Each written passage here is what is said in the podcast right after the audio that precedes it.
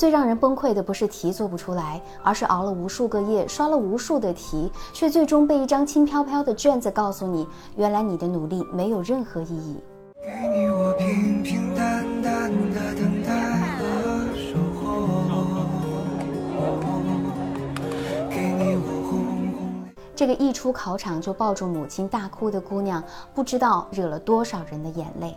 虽然小资家的宝贝离高考还有很长一段路，但是看到这个画面，我还是不由得揪紧了心。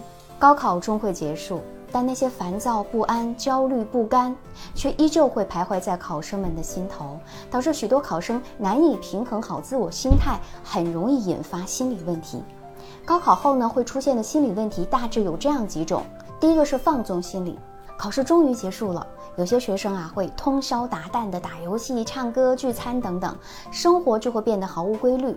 那这样的放纵，如果不加以节制，很可能会影响身心健康。第二是焦虑心理，比如对自己期望过高的考生，就会在出成绩的这段时间里变得更加的焦虑，甚至有人啊会导致寝食难安。第三是抑郁心理。一些考生因为各种原因发挥失常，会出现情绪低落、自责等情况。有些还，干脆就把自己关在屋里，跟谁也不交谈，时间一长就很可能引发抑郁心理。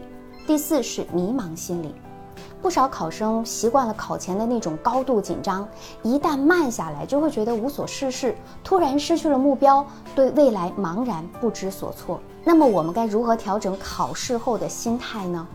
首先要进行适度的放松，让心情啊慢下来。比如说听一些舒缓的音乐，音乐也是一种心理疗法，它能够消除紧张，缓解疼痛。当你感到紧张不安、无法集中精神的时候，就可以尝试在音乐中放松。也可以适当的宣泄，向好朋友、父母或者信赖的咨询师倾诉，寻求帮助，制定新的作息表，安排一下假期的生活。也可以养一只宠物或者花草，安抚心灵的疲惫。其次，放下过去，试着接纳当下很重要。有些同学考完之后啊，就会沉浸在如果当初我怎么样，或许结果就会好很多的模式当中，不断的对过往啊感到很懊悔。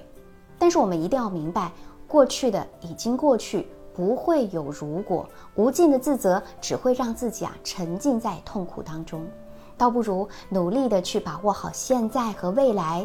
高考虽然结束了，但是你的人生才刚刚开始啊。第三，和家长真实沟通，一起度过难关。考试结束之后，考生可以主动的告诉父母自己的高考状况，把真实情况都一一的分析，这样呢可以避免家长过度的揣测，其实也是为自己减压。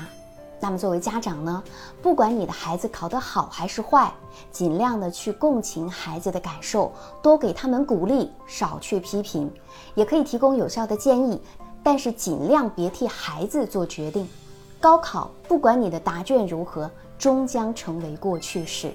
但人生的长卷才刚刚开始铺开，我希望同学们不要为一时的失意气馁，也不要为暂时的高位狂欢。